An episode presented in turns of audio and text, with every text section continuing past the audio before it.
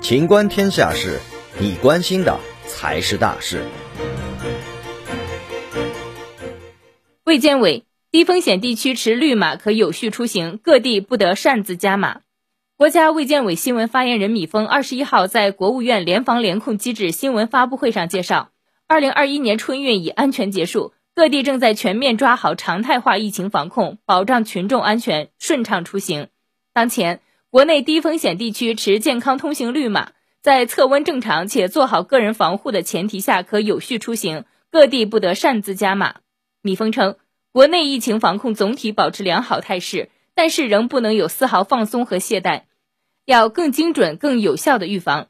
继连续三十一天无本土新增确诊病例后，三月十八号，陕西省报告新增一例本土确诊病例。这提示要始终绷紧疫情防控这根弦，对新增散发病例要发现一起扑灭一起，确保不出现规模性反弹。